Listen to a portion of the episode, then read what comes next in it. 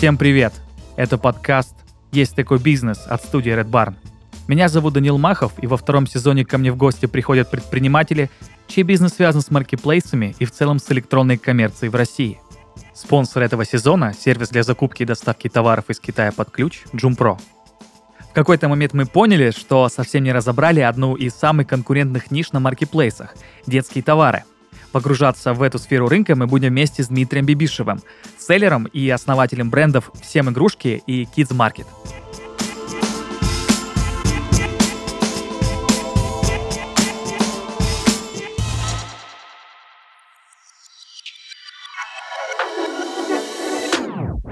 Дмитрий, добрый день. Здравствуйте.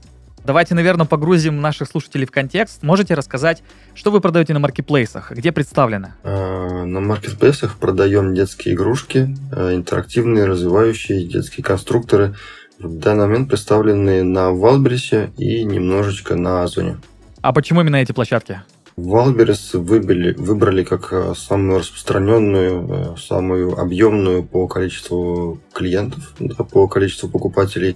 А Озон также, я думаю, что он располагается на втором месте э, после Wildberries а, поэтому также выбрали его. На остальных маркетплейсах пока не представлены, не видим особо там своих клиентов в больших объемах, поэтому пока на этих. Ну а как же детский мир? Вроде бы у них тоже есть возможность как-то там интегрироваться. Или я ошибаюсь? А, на каждой площадке есть своя особенность. Ага. Также хотелось бы, чтобы можно было просто продавать, да, без лишних проблем, которые создают зачастую сам маркетплейс с селлером. А, я считаю, что детский мир – это вот одна из тех площадок, которые создают проблемы с селлером. А Wildberries, а, как таковое, не особо много представляет проблем, дает продавать, дает развиваться, поэтому мы выбрали Wildberries как основную и Озон как дополнительный трафик. Вы тут сказали о проблемах, а мы можем вообще как-то обсудить, что это за проблемы, потому что немного непонятно, что это такие за палки в колеса селлером? Ну, по э, касаемо, если именно мы берем э, детский мир, то, насколько я знаю, да, конечно. там очень тяжело с сертификацией. Там нужно предоставлять сертификации, нужно предоставлять площадке свои товары, чтобы они оценили, посмотрели, все ли там с ними качество. Ну, вот в плане сертификации, это, я думаю, что основная загвоздка. Также в плане не очень понятной стратегии выхода на эту площадку. А если Wildberries, да, там в свое время делал какие-то обучающие видео, а также очень много селлеров там продает, uh-huh. и можно кого-то спросить, поинтересоваться, тот или иной вопрос закрыть э, за счет других селлеров. Вот. На площадке «Детский мир» лично у меня знакомых продают очень мало, пару человек, и те отзываются не очень лицеприятно, поэтому ну, я даже не вижу смысла туда пытаться что-то зайти. Uh-huh. Интересно, потому что мне всегда казалось, что, ну, задача, наверное, любого маркетплейса — это быть открытым максимально для селлеров. Ну, такая просто бизнес-модель, что чем больше там продают, тем лучше всем.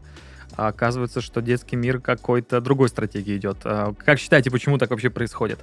Это просто их такая бизнес-модель какая-то особенная? Да, я считаю, что они пытаются как-то уйти от вот этих проблем Валберса касаемо контрафакта, угу. касаемо завоза параллельного импорта. Возможно, видели, да, у Валберса зачастую бывают с этим некие проблемы да. со стороны госучреждений. Я так понимаю, что детский мир пытается себя полностью от этого отстранить, да, чтобы угу. их... Перестраховаться. Чисто, угу. да, перестраховаться, и поэтому вот такие вот э, зачастую проблемные ситуации и проблемные э, варианты выхода на их площадку.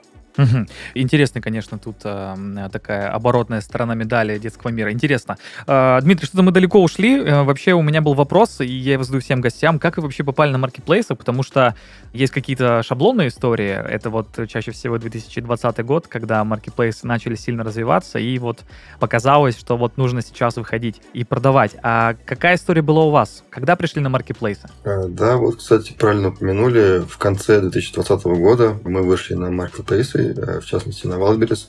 А, это был ковидный еще год, да, в конце этого ковидного года активно Wildberries развивался, а, очень много было селлеров, э, которые уже начинали заходить активно, очень uh-huh. удачно продавать. Вот я с одним из таких а, селлеров оказался в одной лодке, можно сказать, напрямую, да, у нас был сплав, мы сплавлялись по речке, вот, и я узнал, что один из моих знакомых активно продает на Wildberries. Вот, я решил у него узнать, что, как, какие результаты у него, а может ли он мне помочь э, выйти на Wildberries, потому что ну, очень активно развивался в СМИ, да, про Wildberries, очень много кто говорил про это, вот, и, естественно, был на слуху, хотелось попробовать и этот канал продаж тоже. Вот. И он сказал, что да, конечно, я тебе помогу выйти на Wildberries, все вопросы, какие будут, задавай, и все расскажу. Вот как-то так получилось, что... Сразу ментор у вас появился? Да, да, у меня появился такой ментор, причем который продавал довольно хорошо и много. Вот, мне это понравилось. А это тоже были детские товары или нет? У него был больше текстиль, насколько я помню, в то время, да. Ага, одежда. Угу. Текстиль в плане постельное белье, вот такого плана. А, все, понял, понял. Да, ага. и э, еще какие-то кухонные принадлежности. Вот, и тогда мне понравилась его стратегия, мне понравилось, что он легко откликнулся да, на мой запрос, и мы с ним после этого в Москве уже, да, у нас сплав был в Калужской области, после этого мы с ним в Москве уже сели, более обсудили наши возможности, да, какой там сумма должна быть первоначальная для выхода на Wildberries, какими мы должны обладать качествами как предприниматели, да, чтобы потом у нас было все хорошо, и мы не опустили руки, как говорится. Угу. А какая сумма была в начале, когда вы обсуждали?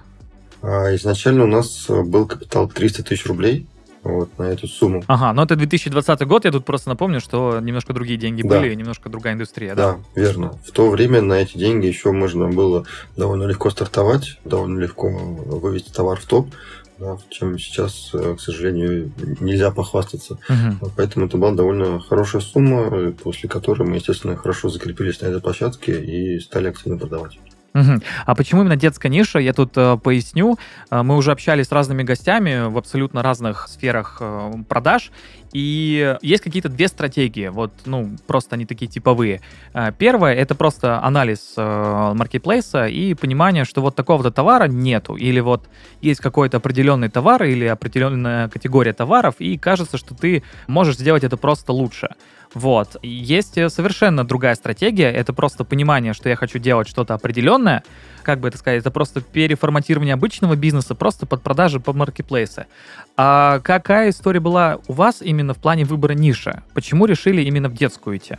Мы изначально вообще продавали аксессуары для телефона. Ага. Первый наш ага. закуп большой был. Мы начинали изначально с аксессуаров для телефона. Это чехлы, зарядки, наушники вот, и все подобное. Стекла защитные. Вот. Но после этого у меня была мастер-группа из 10 человек, которая состояла. И одна девочка в этой десятке состояла. И у нее были очень хорошие результаты по продаже и детских игрушек. Ага. Вот тогда мы подводили итоги года. У нас был оборот суммарный там около там, полутора-двух миллионов. Вот у нее он был около 10. Ого. Меня это очень сильно порадовало, воодушевило. Да, я понял, что я изначально выбрал немножко не ту нишу в плане аксессуарики. Ее в тот момент, кстати, уже начали сильно демпинговать. В эту нишу стали входить большие игроки, да, которые стали демпинговать, убивать рынок. Вот, я решил из этой ниши выходить и идти в игрушки. Вот, и, по сути, знакомая подруга уже сейчас, э, которая была в моей мастер-группе и которая показала хорошие результаты в игрушках, э, и стала моим, э, так сказать, стимулом выйти в эту нишу. Вот, и до сих пор, естественно, в ней продаем. А не было сомнений, что вы же сами описали такую ситуацию, что в рынок начали входить большие игроки и начали демпинговать рынок. А не показалось ли это странно выходить в ту же нишу, когда туда залетают вот такие большие компании? И, по сути, как я понимаю, просто меньше вариантов заработать там. В плане детских игрушек? Да. Ну, мы знали, как э, этих больших конкурентов, больших игроков астрагировать от нас, да, естественно, есть определенные правила, по которым играют большие игроки, определенные правила, по которым играют маленькие, так сказать, игроки. Вот. И зачастую большие объемные компании не очень углубляются в а, систему продаж. Зачастую это же производители продают, либо uh-huh. какие-то огромные поставщики, которые там на много миллионов закупают товар и продают. Они зачастую не следят за своим товаром, а, за карточками товара. Они просто отгрузили какое-то большое количество и думают, что оно будет продаваться. Uh-huh. Вот. И тенденция до сих пор частично сохраняется, да, большие производители как-то не очень грамотно заходят на маркетплейсы, не очень грамотно составляют описание, карточки и так далее. Поэтому здесь э, можно всегда ухватить свою часть пирога, да, как говорится, зайти в голубой океан и забрать свою долю. Поэтому мы в этом плане не переживали, не боялись, знали, как отстраниться от э, больших игроков. Угу. Получается, стратегия для селлеров, которые выходят в такую конкурентную нишу, как детские товары, это понятно, что невозможно конкурировать по объему закупок с большими компаниями, но можно конкурировать в плане э, настройки процесса продаж, э, оформления карточек, э, предполагаю, что, наверное, и SEO-оптимизация какая-то. Да. Э, то есть вот в этом такой оптимальный путь развития. Да, да, верно, абсолютно верно. А вот тем самым мы взяли, сделали грамотно SEO, мы сделали грамотно Крео, да, дизайн карточек, Угу. SEO описание, вот, и тем самым, естественно, абстрагировались и до сих пор удачно продаем. Угу. Крупные игроки, даже, насколько я знаю, некоторые после того, как неудачно попробовали выйти на маркетплейс, и сейчас ушли и даже не пробуют заново. Это вообще удивительно. Да, Это вообще удивительно терять такой канал продаж, если честно. согласен. учитывая, что все кратно увеличивается каждый год. Ну, хорошо, это их дело. У меня тут есть такой вопрос. Кажется, что вот детская ниша, вот наряду, наверное, с женской одеждой, это прям супер конкурентная среда. Согласны вообще с этим? Согласен, но отчасти. Конкурентная среда э, в том плане, что э, в одежде, э, да, это одни покупатели, там по одной системе выбирают товар, детские игрушки, я думаю, что немножко по другой системе выбирают товар. В одежде, насколько я знаю, маленький процент выкупа, да, вот зачастую. Э, Товар катается туда-сюда, большие потери несут поставщики из логистики. Вот в игрушках процент выкупа намного выше. Ну да, если э, ребенку показать игрушку, и она ему понравилась, уже нет вариантов забрать его у нее и, Да. собственно, сразу отдать. э, Да. Зачастую я даже вижу в плохих отзывах у конкурентов, пишут, что на ПВЗ пришли, показали ребенку, там что-то было не так, там не хватало батареек, не хватало там какой-то там лапы у собаки, еще чего-то. Ага. Но ребенок уже увидел, и отдать э, обратно на ПВЗ возможности не было, ребенок расплакался, поэтому я думаю, даже такое играет роль на невозвратность товара. Да, это, конечно, супер интересная стратегия поведения. А, Дмитрий, скажите, а вы можете как-то оценить вообще динамику вот этой конкуренции, какой она была в 2020 году, какая она сейчас? Чувствуете ли вы, что среда детских товаров стала, ну вот, намного просто конкурентнее, чем было раньше? Э, Да, конечно, соглашусь. Э, Сейчас тенденция роста и развития Wildberries а, она очень вертикальная, да. Каждый раз, каждый день, каждую минуту, я бы даже сказал, выходят новые селлеры э, на Wildberries. Э, Зачастую проходит обучение, да, у каких-то очень грамотных э, ребят, которые уже давно продают, которые запускают обучение. Вот, и после этого у них очень удачно получается зайти, очень грамотно выстроить стратегию продаж. Естественно, что зачастую многие выбирают э, нишу детских игрушек, э, поэтому, конечно, сейчас со временем, я даже сказал, каждый месяц становится тяжелее тяжелее торговать на Wildberries е. Я думаю, это не только в нише детских игрушек, но и во всех остальных. Что касается одежды, так, насколько я знаю, сейчас она очень сильно перегрета. Мгм. Да, Wildberries даже пытается пессимизировать эту нишу э, за счет повышения логистики, за счет повышения комиссии своей. Мгм. Вот, и пытается также э, увести селлеров в другие ниши за счет, наоборот, понижения комиссии. Мгм. Ну, это кажется логичным ходом от э, маркетплейса, чтобы просто как-то переформатировать нагрузку. Да, согласен. Вот, учитывая, что еще выкупы не такие большие. Ну, а, хорошо. Дмитрий, что-то я вас совсем не спросил, а как вы вообще организовывали продажи? Потому что тоже есть, наверное, несколько путей. Первый путь э, — это заказывать, скорее всего, из Китая или из каких-то других стран определенные игрушки, определенные товары, их перепродавать. И, наверное, вторая стратегия — это просто заниматься собственным производством. Какой путь вы выбрали, почему? А, Мы выбрали путь перепродажи. Э, Изначально мы вообще начинали с э, рынков московских. Да. А У нас там были уже до этого поставщики, да, какие-то знакомые. М, Мы уже там выбирали товары, да, и ходили очень долго, познакомились с некоторыми поставщиками, вот, и поэтому решили вообще начать изначально с рынков московских. Ну, это далекий 20-21 год. Вот. э, Сейчас, опять же, это все равно мы выбрали путь перепродажи, да, заказа с Китая. Расскажу почему. Э, По производству это довольно трудоемкий процесс, очень, э, так сказать, э, объемный в плане процессов. Производство, Да, много денег, времени, нервов. да, Мгм. да. А Если сравнивать, да, и если опираться на подсказки таких тренеров, как Аяз Шабудинов, допустим, он советовал всегда выбирать наиболее простой путь. Мгм. Вот, э, я этого человека очень глубоко уважаю, да, и пытаюсь идти именно по этому пути. Поэтому перепродажа будет в этом плане довольно простой путь. Что касаемо производства, это довольно трудоемкий и тяжелый путь. Поэтому выбираем легкий и по нему идем. Мгм. Но в перспективах вы не думаете о собственном производстве, потому что в течение сезона мы тоже сталкивались такими историями, когда вроде бы начинались перепродажи, но все-таки в какой-то момент решили создавать что-то свое, чтобы понятно контролировать, э, чтобы все было прозрачно от, э, если, например, мы берем одежду, от контроля над тканью, а, заканчивая контроль над пошивом, заканчивая отправкой, то есть полный контроль. Да, я согласен. В перспективе все возможно, да. Э, не буду говорить, что мы точно не будем уходить в производство.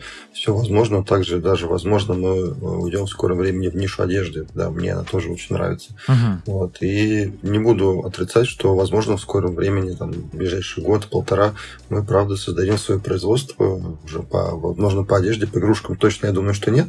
Вот по одежде довольно интересная история. Я знаю, что некоторые ребята уходят в собственное производство, довольно хорошо у них это получается, поэтому почему бы не перенять их опыт и я думаю, что, возможно, даже в одежде мы пойдем в производство. Поэтому не могу сказать, что точно нет. Угу. Ну, я тут могу пожелать только удачи, надеюсь, что все получится. Я еще, Дмитрий, хотел с вами поговорить конкретно про детскую нишу и про ее особенности. Мы уже немножко говорили о каких-то покупательских стратегиях. Вот у нас тут была история, что ребенок может увидеть даже поломанную игрушку, и ее уже у него никак не заберешь. Угу. А как считаете, что еще есть особенного в нише детских товаров прямо сейчас на маркетплейсах? Что обращаю внимание? Может быть, есть какие-то еще интересные показатели покупательского поведения? А, интересный показатель, который я для себя выявил, это тренды, а, мировые тренды, а, да, то есть зачастую кто-то там может э, в Китае, где-то в Европе показать какую-то игрушку у себя в ТикТоке, да, в популярном. Да, да, да. Еще где-то там. И после этого русские дети, да, просто родители умоляют найти им эту игрушку, они тоже хотят в нее играть, и зачастую начинают рекламировать блогеры популярные, да, эти игрушки, которые уже в России есть. И, естественно, такой канал продаж через блогеров тоже начинает очень активно продавать. То есть э, как правильно сказать, э, нисходящая, верхходящая тенденция, да, то есть мы видим какую-то крутую игрушку, поставщики в России ее начинают завозить, и дети, которые видят ее на видео у блогеров, э, у наших блогеров, у зарубежных блогеров, естественно, пытаются эту игрушку максимально, возможно, для себя получить. Родители, конечно же, покупают, э, как же любимому чаду отказать в такой игрушке. Угу. А вы сами проводите какой-то research по социальным сетям, может быть, смотрите каких-то детских блогеров, которые, ну, сами понимаете, очень популярны среди детей? Да. Или вы этого не делаете? Мы сейчас, э, вот что касаемо прям детских блогеров, нет, не делаем. Мы больше смотрим на какие-то китайские сайты да, продаж. Э, в основном оттуда с Китая возим товар. Вот, и мы смотрим на mm-hmm. тренды китайских сайтов, там такие как там, 1688 и прочих оптовых сайтов. Вот, mm-hmm. и mm-hmm. там намного проще получить какую-то трендовую игрушку, уже договориться с поставщиком об ее поставках. Ага. Ну просто, то есть, если вы видите, что на сайтах это та или иная игрушка пользуется спросом, вы понимаете, что, в принципе, возможно, и у нас выстрелит. Да, да, да, все верно. Угу, угу.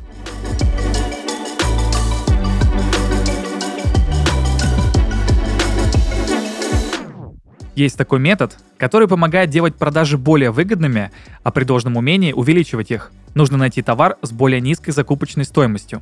Тогда даже с наценкой цена на маркетплейсе будет ниже, а для вас это будет только плюсом. Однако важно убедиться, что при этом не пострадает качество продукции. В этом вам поможет наш спонсор – JoomPro. С помощью JoomPro вы сможете выбрать нужный товар в более выгодной ценовой категории. Эксперты помогут найти фабрики, производящие интересующие продукты хорошего качества, предоставят отчет по каждому продавцу и составят сметы – так вам проще будет сориентироваться и найти нужный вариант, чтобы выбрать самое выгодное решение и не потерять маржинальности продукта. Joom сервис для закупки и доставки товаров из Китая под ключ, призванный сделать оптовый импорт эффективным для каждого предпринимателя. Клиенты заказывают товар на проверенных фабриках, а специалисты берут на себя все остальное – от контроля качества и логистики до сертификации и доставки на склад заказчика. Выбрать товар и оставить заявку можно по ссылке в описании выпуска – Сосредоточьтесь на своем бизнесе, а закупку товаров доверьте профессионалам.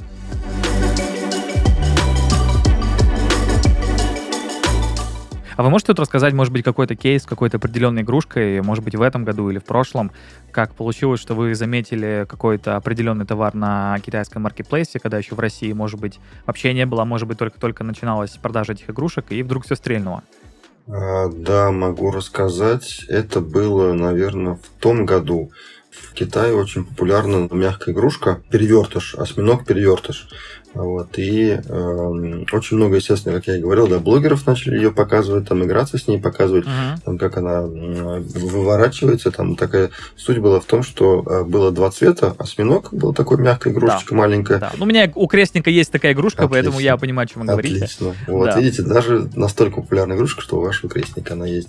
Вот, и э, все показывали, естественно, дети очень хотели эту игрушку.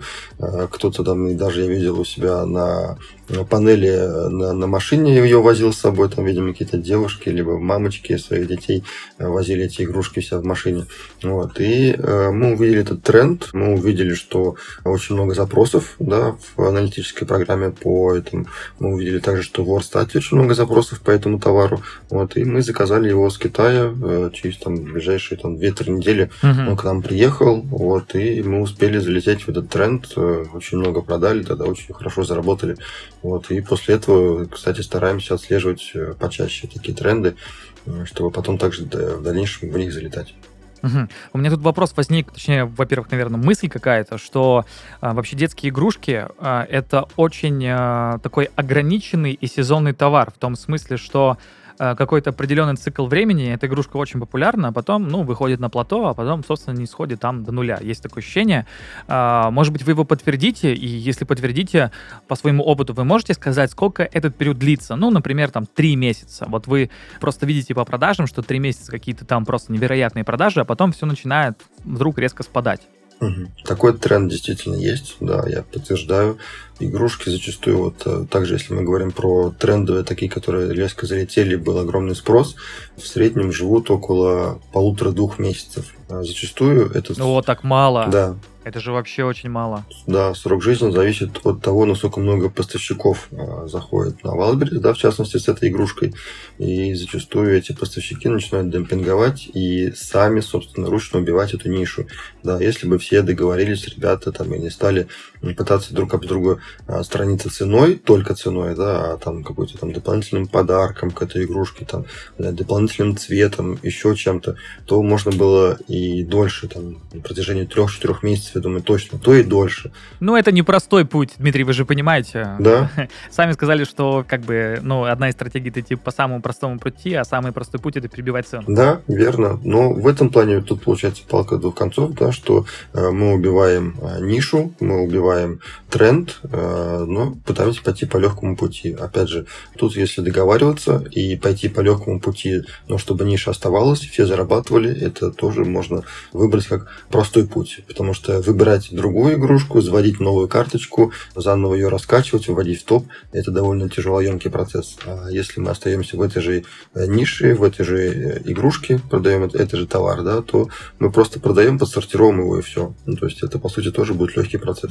Да, тут же еще, наверное, нужно учесть, что раз э, большинство поставок все-таки из Китая, это же еще нужно закладывать время на логистику, то есть, если, грубо говоря, вы обнаружили, что поднимается какой-то тренд, ну, например, а, на наших маркетплейсах, и вы поняли, что, в принципе, все, э, этот товар нужно быстро внедрять, это нужно найти нормального поставщика, это нужно заказать, это нужно подождать минимум, если я не ошибаюсь, как минимум 2-3 недели, пока mm-hmm. продукт просто придет, да. да, пока его можно передать на fulfillment, да, или там со сертификациями работать, поэтому это время вот полтора-два месяца, мне кажется, даже еще, наверное, уменьшается. Да, есть. Или нет? Е- нет, все верно, да. Э, для того, чтобы заказать игрушку, чтобы она пришла, опять же, тут играет фактор своевременной подсортировки товара. Если вы не ждете, пока товар кончится, да, уйдет в аутосток, в аутосток, и вы заранее закажете, то успейте подсортировать, у вас будет постоянный остаток на складе. Ну, то есть это понятно, что это 2-3 недели. А если об этом заранее позаботиться, uh-huh. то товар будет всегда в наличии, и проблем с этим не будет абсолютно. Угу, угу. Дмитрий, знаете, что еще интересно? Вот мы поговорили про какие-то особенности плане цикла временных, э, в плане трендов, а чувствуете ли вы к детской нише какие-то особенности с точки зрения алгоритмов э, маркетплейсов? Ну, понятно, что мы тут говорим конкретно о Валбрисе и Озоне. Mm-hmm. Понимаете ли вы, как алгоритмы вообще относятся к таким карточкам? Что они с ними делают?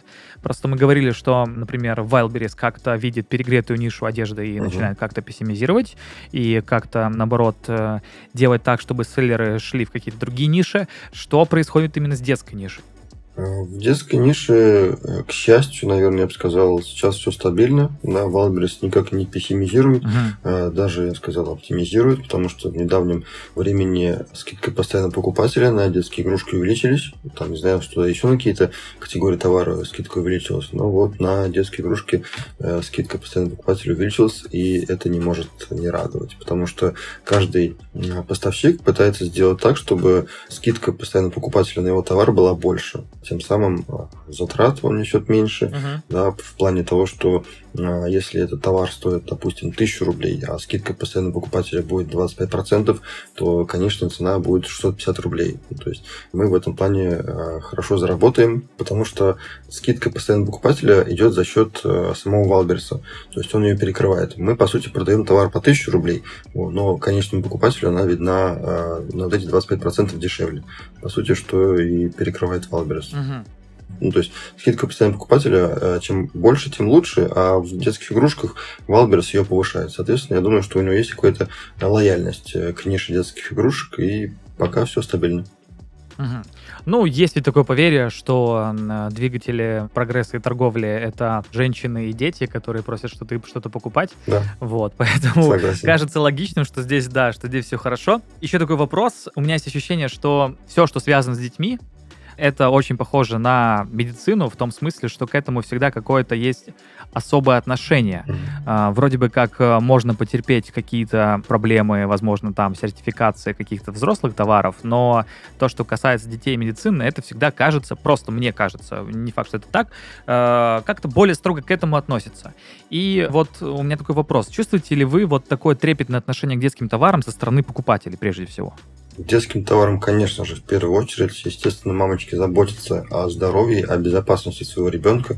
Что касаемо, да, тех же самых сертификатов, детский товар – это товар, который должен быть сертифицирован, да, то есть никаких отказных писем. Да, конечно, а, да. Как там, на, допустим, на тех же чехлах для телефона, да, там этот товар, который, или которому нужно отказное письмо, никакого сертификата не нужно. Вот, поэтому детские игрушки, конечно же, нужно. Wildberries к этому трепетно относится, подтверждаю. Вот, но существуют определенные правила, по которым а, должны следовать все, играть все поставщики. То есть, если у тебя детский товар, ты делаешь сертификаты. То есть, то же самое, что и на какой-то другой товар. Если у тебя товар подлежит сертификации, ты делаешь сертификат и спокойно продаешь. Так что прямо каких-то определенных да, сертификатов э, требовал Wildberries или определенных э, стандартов, такого нету. Угу. А как эти сертификаты вообще получать? А, есть сертификационное агентство, которое выдает эти сертификаты. Вот, нужно будет отправить э, свой товар им, да, на uh-huh. их, в их лабораторию. Они его проверят, дадут оценку, вот, и выпустят сертификат. Если же что-то с игрушкой не так, она не проходит по их каким-то там внутренним э, стандартам, то они вам эту игрушку вернут, напишут, что нужно доработать, что изменить. Вот, после этих изменений вы отправите свой образец повторный в их лабораторию, и уже после этого они дадут сертификат. Угу. Так, и тут, наверное, думаю, что нужно как-то э, все это резюмировать. Я просто перерасскажу э, кратенько, как э, это происходит с детскими товарами, чтобы, может быть, вы меня поправите или нет. Uh-huh. Вы увидели какой-то тренд, ну, неважно где. А вы поняли, что все, эту игрушку стоит продавать. Вы ищете поставщика, да, чаще всего из каких-то оптовых сайтов с Китая. Uh-huh. Вы понимаете, что да, все, товар есть, в принципе, цена вас устраивает, все отлично. Дальше вы что делаете? Вы э, закупаете всю партию и отдаете на сертификацию параллельно? Или вы сначала просто закупаете штучно, отдаете на сертификацию, когда все хорошо, вы закупаете всю партию. Как вот здесь обстоят дела? Изначально, вообще после того, как мы определили тренд, э, нишу, да, угу. товар, мы проводим анализ финансовый, да, насколько этот товар э, рентабелен, угу. то есть насколько мы будем продавать его в плюс, а не в минус. Вот. После этого, как мы сделали финансовый анализ, поняли, что эта игрушка э, нам подходит, да, мы на ней сможем заработать, Wildberries на ней сможет заработать, естественно, только после этого мы уже решаем вопрос по сертификатам. Вот. Но не всю партию отправляется на сертификацию. Мы берем один товар, да, ну, если он абсолютно одинаковый, идентичный, э, как это указано в документах, которые приходят из Китая, э, что вся партия одинаковая, можно отправить всего лишь один товар на сертификацию. Они посмотрят один товар из всей партии, да, если это разные, допустим, артикулы, пусть будет там возьмем тот же самый осьминожка, это будет первый осьминожек будет, а второй, допустим, там какая-то мягкая игрушка Ферби. То есть, если это разные артикулы, то нужно будет отправлять по одному товару каждого артикула на сертификацию в это агентство. Если же это просто большая партия, вот, то мы отправляем всего лишь одну штучку товара угу. э, на сертификацию. Угу. Все понятно. Но я понимаю правильно, что помимо сертификата ведь есть еще обязательная маркировка. Можно вообще рассказать, что это такое и в чем она состоит для детских товаров? В детских товаров обязательной маркировки нету. Обязательная маркировка есть нету. В, в одежде. Mm-hmm. Да, да. Одежда и еще там группа там mm-hmm. товаров, порядка 6-7 штук, насколько я их помню. Там табак, а, ну, что-то такого плана. У Wildberries а есть этот список внутри самого Wildberries а, который подлежит обязательной э, сертификации э, по кизам. Ну, это обязательная маркировка, да, кизы называют. Uh-huh. А детские игрушки, наверное, к счастью, э, как для меня, как для селлера... Все-таки к счастью, да? Да, да, к счастью, не проходит эту маркировку, вот, и пока мы спокойно отгружаем. Я думаю, что, скорее всего, со временем Wildberries к этому придет, да, сейчас, потому что, возможно, знаете, это довольно недавно появилась эта маркировка кизами, честный знак и так так далее. Вот. Поэтому возможно, что в будущем игрушки тоже будут подлежать этой обязательной маркировке. Угу, угу.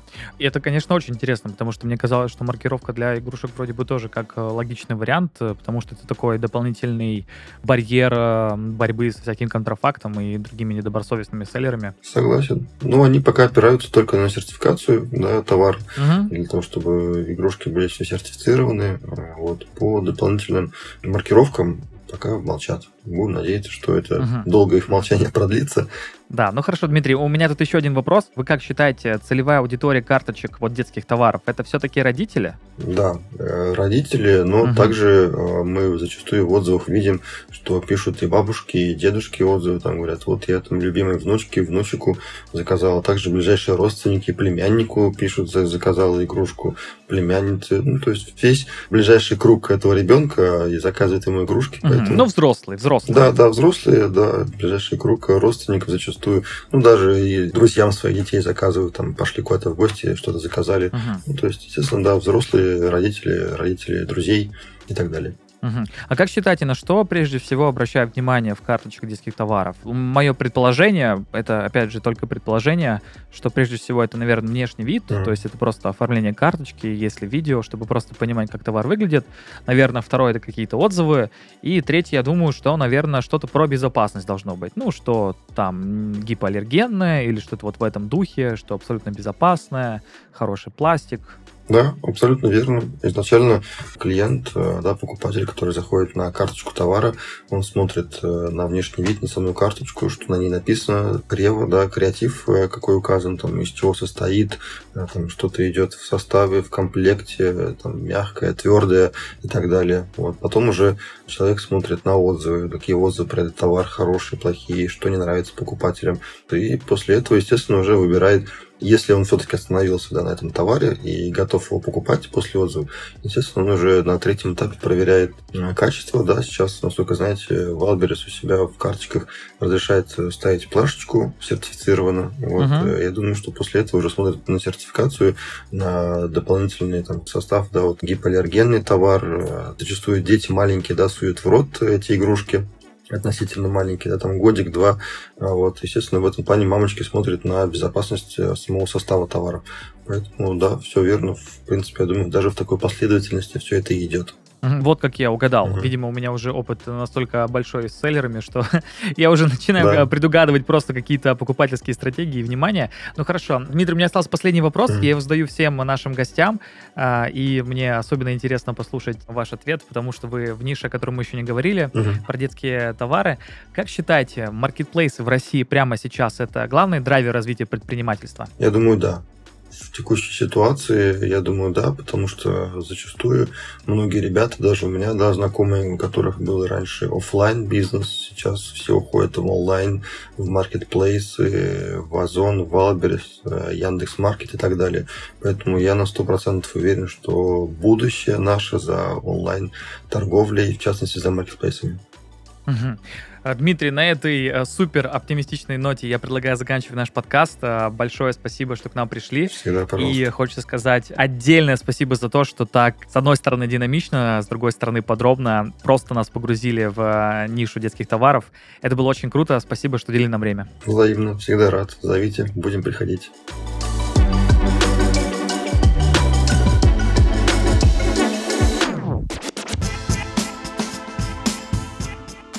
Несмотря на то, что к детским товарам всегда относятся строже, этот рынок всегда будет развиваться.